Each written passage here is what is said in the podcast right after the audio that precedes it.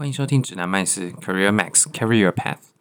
今天是二零二二年的八月十四号，然后最近这一周最大的事情，应该就是呃，之前这个有政治人物抄袭论文的这个风波嘛。那然后呃，学校方就是说认定说这个政治人物确实有抄袭，然后也。呃，送出了一个公告，说要取消这个政治人物的硕士学位，大概是这个新闻比较大。然后，呃，我觉得抄袭这件事情其实蛮有趣的，因为在台湾，对于作业或者是报告，甚至论文的抄袭，其实都我觉得都不算抓得很严格。然后，呃。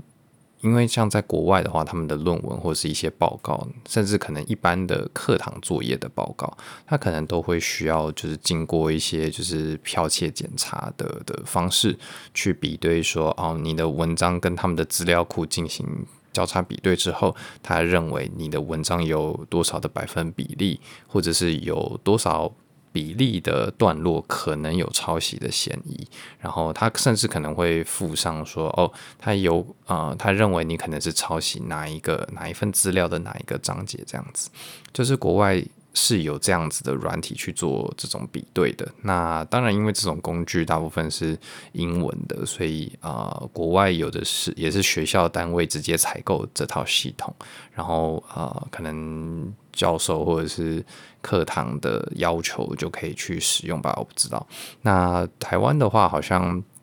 比较，我我记得我在念书的时候，包括到现在，我都没有看到，就是例如说台大的或者是哪一间大学有提供这样子的系统，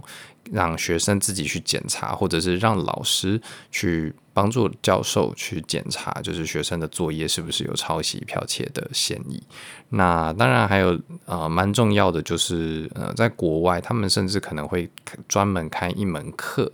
或者是呃好几个小时的时间的讲座，然后专门去教你怎么样避免抄袭。因为有的时候其实我们无可无可避免都是会参考别人的资料嘛，但是只要是我们自己消化吸收过，然后再写出来的东西，呃，用自己的话去表达出来的东西，这个就不算是抄袭。这个比较像是啊、在他们他们里面有另外一个专业的术语，比较像是嗯。对，我我有点忘记那怎么解释了。反正就是用你自己的话去讲，去诠释同一个概念，或者是去解释同一样东西。然后这个呃概念是。引用的概念或者是运用到的概念可能是一样的，但是因为你的文字上全部是你自己吸收过的，所以这个就不算抄袭。那呃，当然还有几种状况是可能包含引用，引用就有蛮严格的引用规范，特别是论文的部分，你怎么样去引用，你引用的格式应该要长什么样子。然后啊、呃，你在做这种就是诠释的时候，你需不需要针对你？呃，这个概念的取得的来源，就是做一些注记，就例如说啊，你在解释某一个呃概念的时候，那这个概念是从哪一篇论文里面接近出来的，但你并没有，你并不是用引用的方法，你可能是。呃，去解释说哦，已经有人提过这个这样子的概念了，所以怎么样子？你后续的分析，你后续的论述会基于这件事情去往下进行，这样。所以呃，这个是一些写报告或写论文的技巧。然后台湾好像没有看到像这样子的课程或者是呃讲座，就是比较少。然后我觉得就蛮可惜的。那这一次的话，我觉得希望之后大家也可以开始重视这件事情，就是学术伦理的问题嘛。然后当然就是呃，对学术伦理好像对这这方面，我就觉得嗯，问题也是蛮大的，因为。呃，包括很多人就开始会攻击说，哦，这个学术伦理的委员审查委员会啊，到底公不公正啊？然后啊，呃，台大学生会呃怎么样怎么样的？我觉得这个都都偏离了事情的本质啊，这比较像是呃，我们就是只要专注在呃这件事情之后，怎么样去预防，或者是怎么样去协助学生、协助老师，然后啊，可以避免这种后续才发现，就是论文明明都已经提交过了，然后硕士也。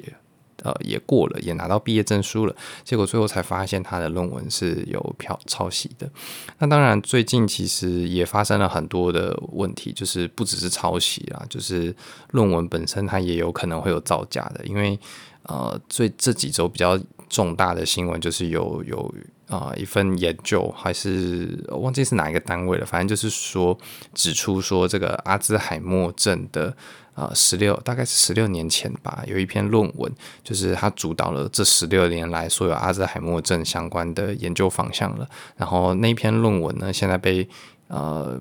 重新检视之后，认为有很高的几率这篇论文可能是造假的，那其实就耽误了呃人类就是研究这个病症十六年的时间嘛。那呃，所以其实你就算没有造假的问题，其实学术伦理上还是有很多很大的影响。这个好像是国外的论文，这就不是台湾新闻。然后呃，其实也是时不时会听到说，哦，有有一些呃研究手段可能。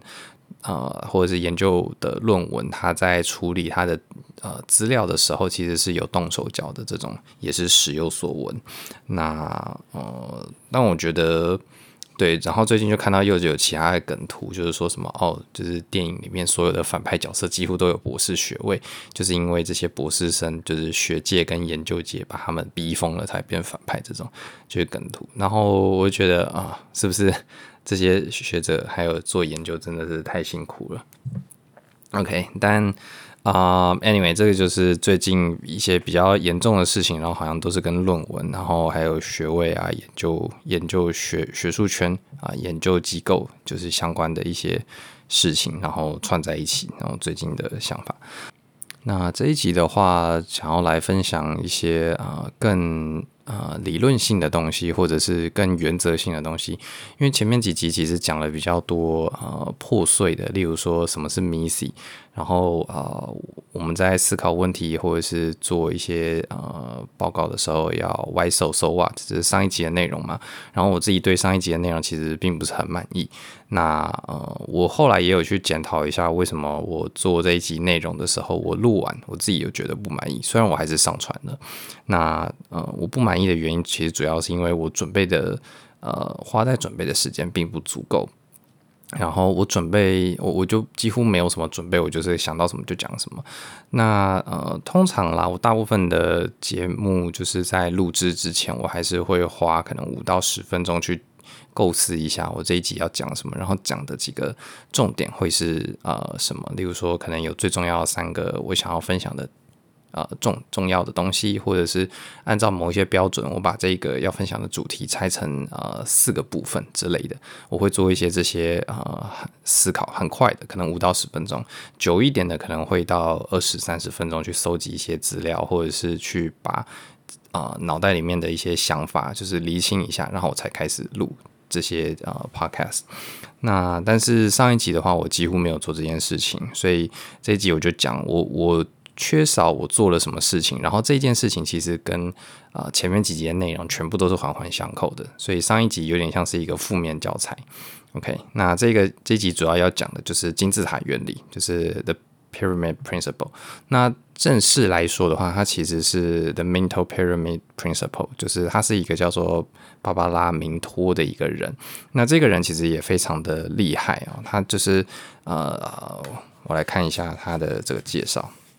他是在呃一九六三年进入麦肯锡，然后前面是哈佛商学院嘛，然后毕业之后进入麦肯锡，一九六三的时候，然后因为他就是实在是太会写作了，他就靠着写作这个这个专才，然后就是一路就是升迁，然后获得赏识，然后在麦肯锡内部就是担任就是呃传授其他顾问，麦肯锡的其他顾问怎么样子呃提升他们的写作能力，或者是。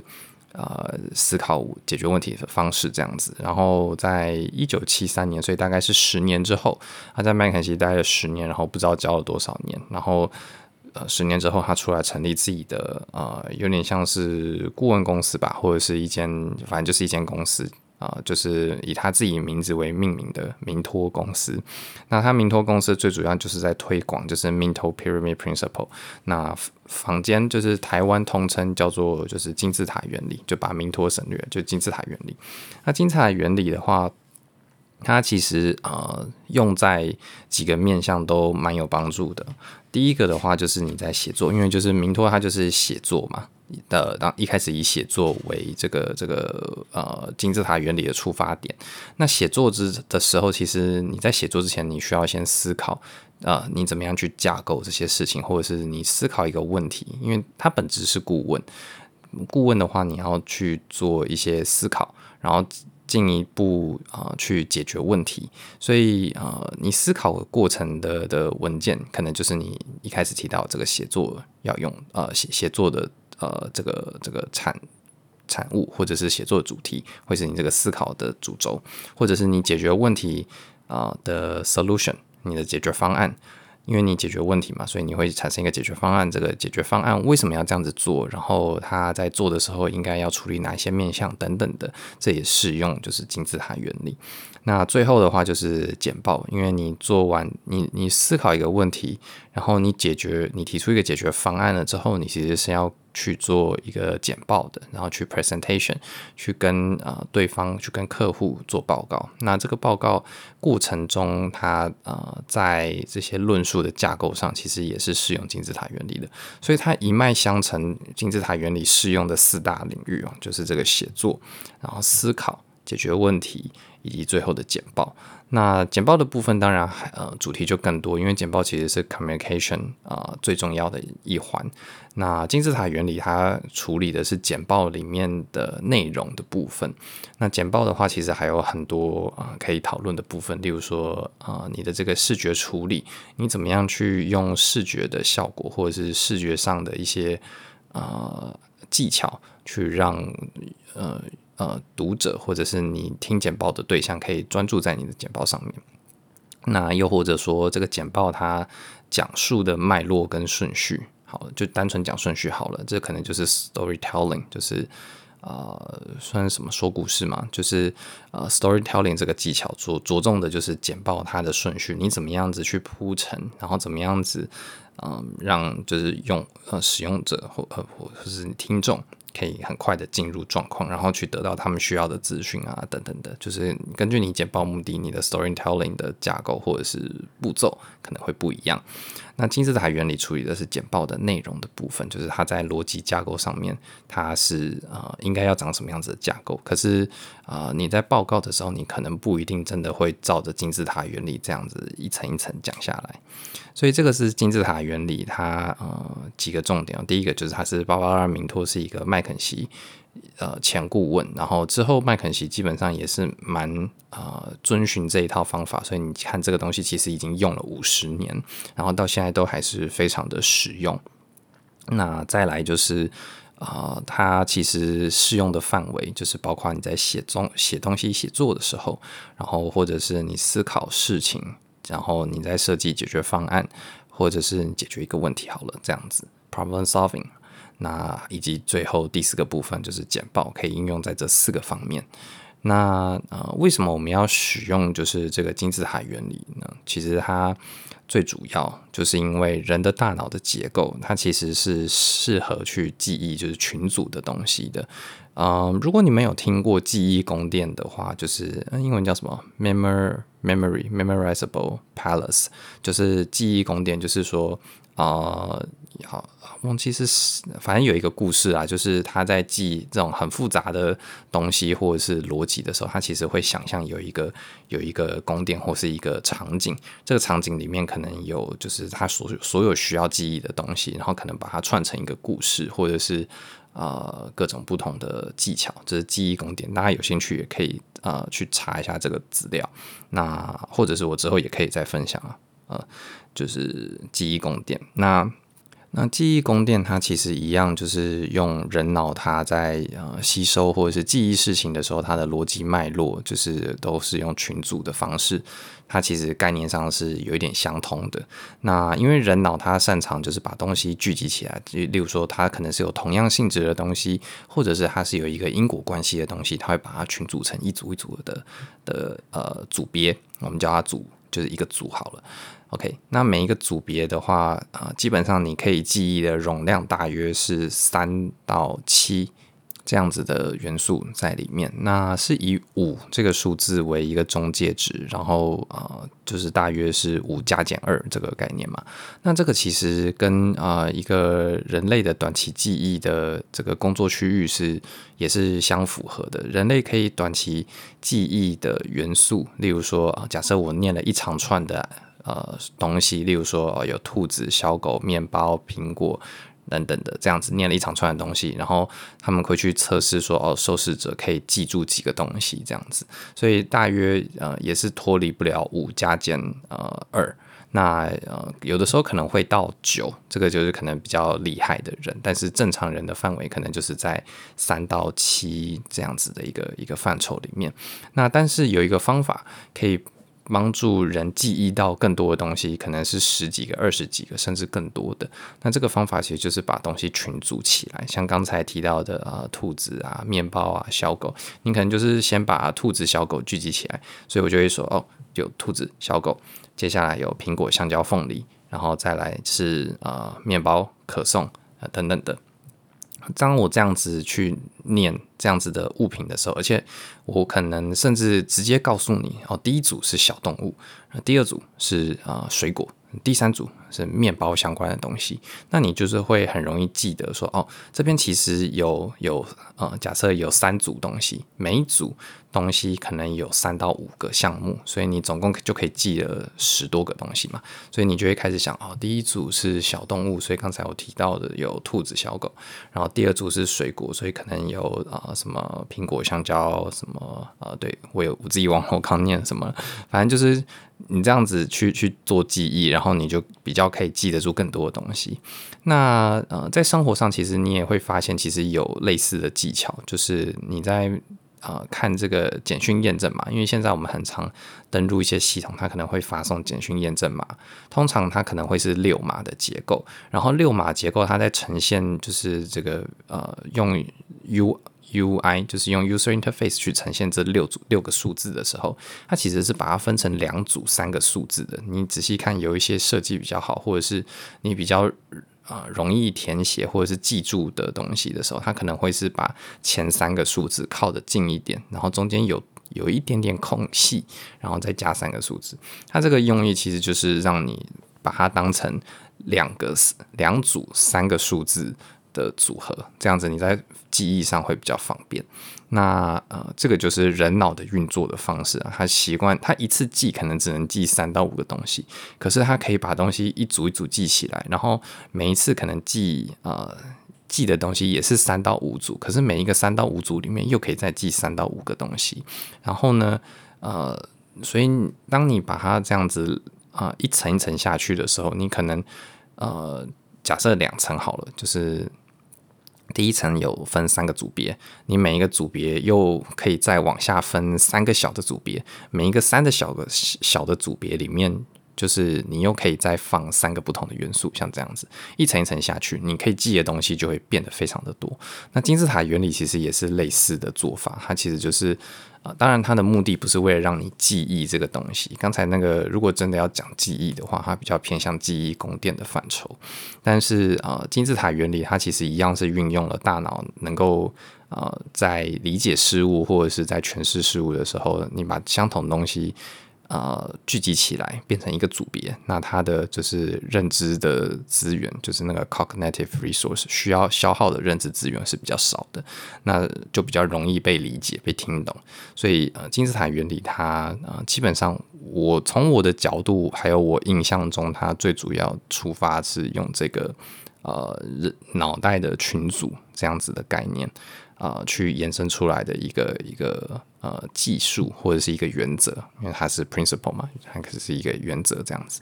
那当然我不知道他是后来发现这是有相关的，他一开始也可能是照着他的经验或者照着他的直觉，然后去归纳出这样子的做法。然后他可能后来才发现说，诶，这跟人脑的运作结构是有相关的，或者是他一开始就知道，呃，可能这个人脑运作是这样子，所以他发明了这个东西。啊，这个顺序我们我们不得而知啊，但是基本上是可以说得通的。所以我们大概讲了一下什么是金字塔原理，以及呃为什么我们要使用它两个部分嘛。那呃，最后的话，我们就很快讲一下，就是要怎么使用这个东西。那金字塔原理的话，它在建构观点的时候，其实有三个观点的原则。第一个就是你每一个，因为它是一个金字塔的东西，所以我们在看的时候，你可以想象，我们会从金字塔的塔顶往下看。它的读法通常通常啦，不是从就是金字塔的底部往上看。OK，所以呃，我们都从。我们我们就先从这个金字塔的塔顶，就是这个呃只有一个点的地方开始往下看。那只有这个点，这个可能就是你今天要讨论的主题。像我今天这一集 Podcast 要讲的主题是金字塔原理，所以我往下分层的时候，我就会分三个部分。第一个是呃，我什么是金字塔原理，就是 What。然后以及为什么我们要用金字塔原理？第三个部分是我如何使用它。这是我今天讲讲金字塔原理三个主题之后，呃，往下一层就是的三个项目。那这三个项目，第一个原则就是这三个项目加起来必须要等于上层的这个总结。所以它你有点想象是，呃，只要它不是最底层的东西，它就是一个呃总结。所以呃，像金字塔原理这个主题，我可能就是会说哦，我今天要简单的介绍金字塔原理。那我在简单介绍这个要求底下呢，我认为我只要讲了什么是金字塔原理，为什么要使用它，以及我如何使用它，它的标准是什么，这样子就是一个很很 OK 的金字塔原理的介绍了。所以呃，这个就是下层的东西。下层刚刚讲的这三个就是 what、why 跟 how 会总合起来变成我今天讲的 topic。那每一层的东西它其实会一层一层往下涨，然后呃一层一层往下涨的时候，其实你就会发现说每一层都应该要是下层的东西的总总和，就是总结这样子。OK，那再来这是第一个原则，第二个原则就是说啊、每一个组。每一个组它应该要有相同的特性，例如说啊，我在讲就是什么是金字塔原理的时候，我可能呃它的特性都是在在讲呃它的发明的的人或者是它的呃发明的动机等等的。那呃或者我们举举更简单的例子好了，以刚才就是呃分类这些东西，分类这些什么兔子小狗啊，每一个组。的特都有一个特性，例如说，第一个组的特性是小动物，第二个组的特性都是水果，像这样子。所以你在分类这些物品的时候，它都是有相同的特性的。OK，那第三个原则就是这个啊、每一个组的呃拆解都是要有相同的逻辑顺序的。所以啊。就是这个这个这个比较抽象一点，但是概念上就是说，你除了要有相同的特性之外，你在拆解的过程或你在论述的过程，它必须也要符合相同的啊这个逻辑，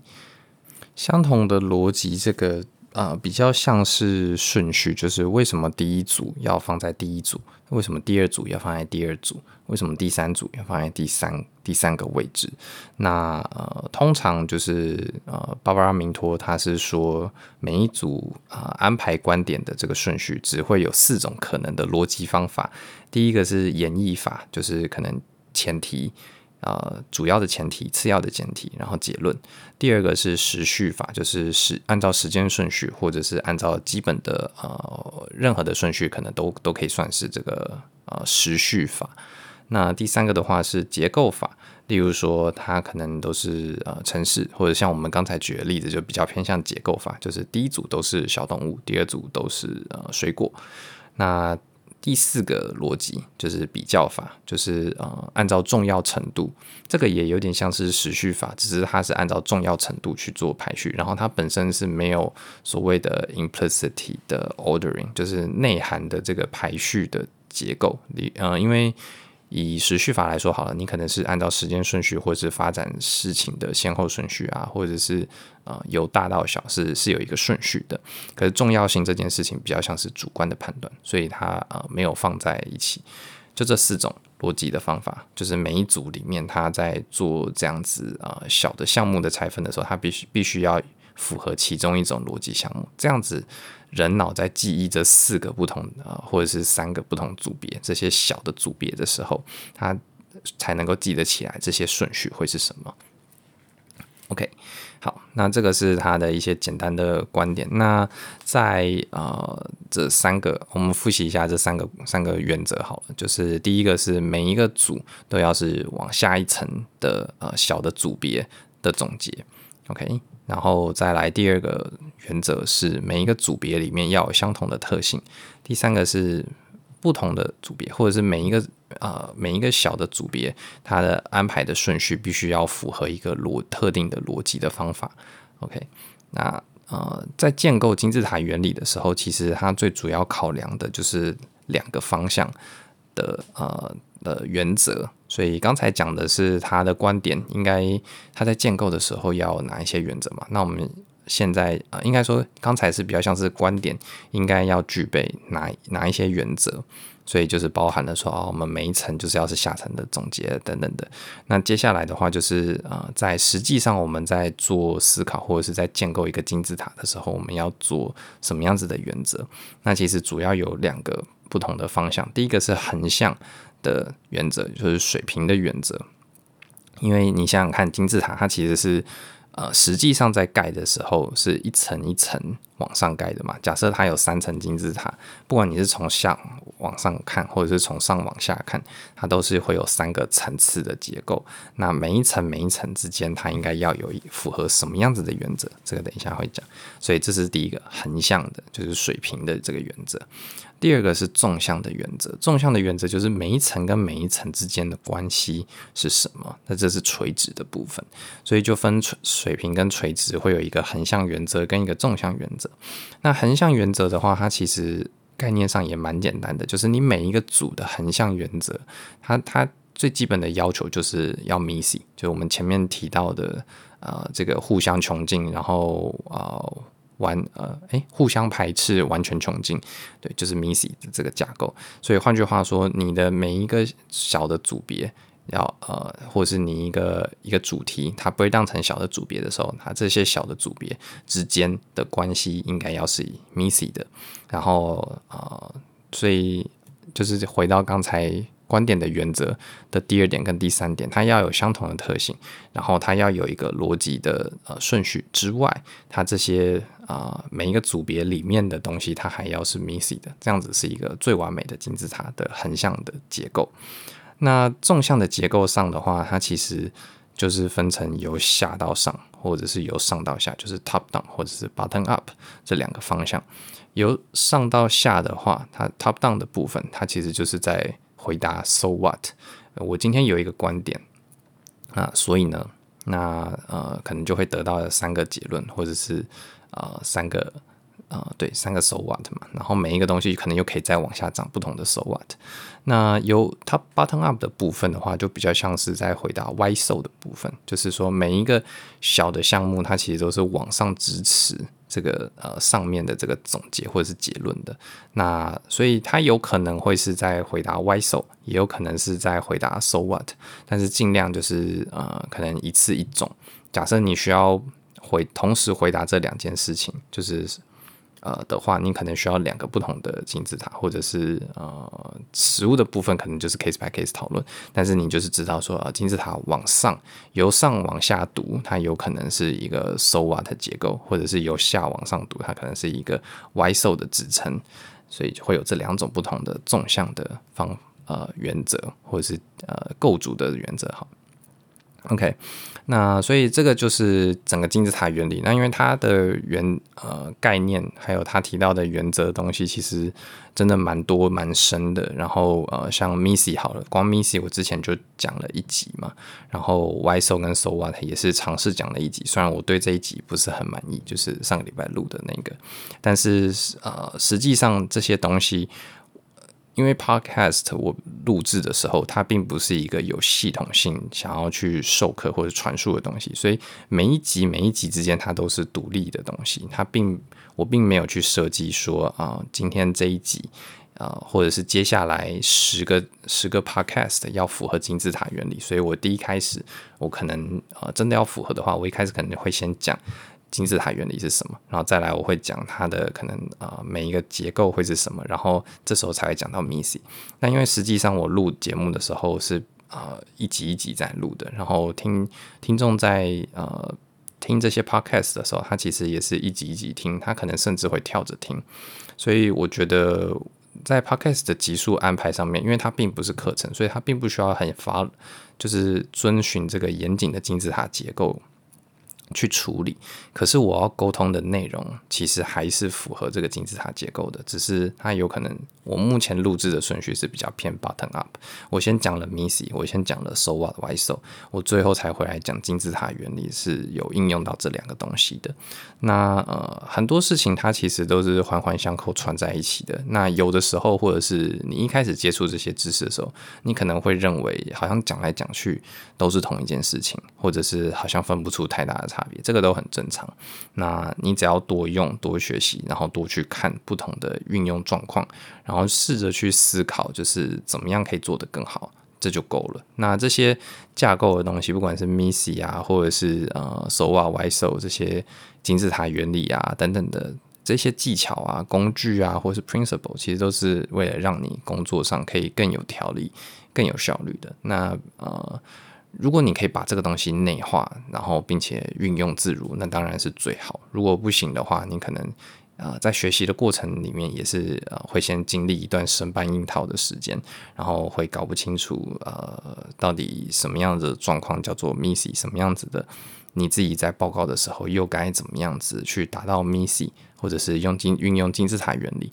那这些就是你可能可以进去进一步寻找书籍或者是资料的，像巴巴拉明托他的这个 The Minto Primary Principle 其实是在呃有翻译成中文书的，所以你也可以去买来看。我记得好像有两两册吧，就是第一册、第二册，然后呃第一册好像主要在讲原理，第二册比较着重的是一些呃实物的案例，我不知道有没有记错。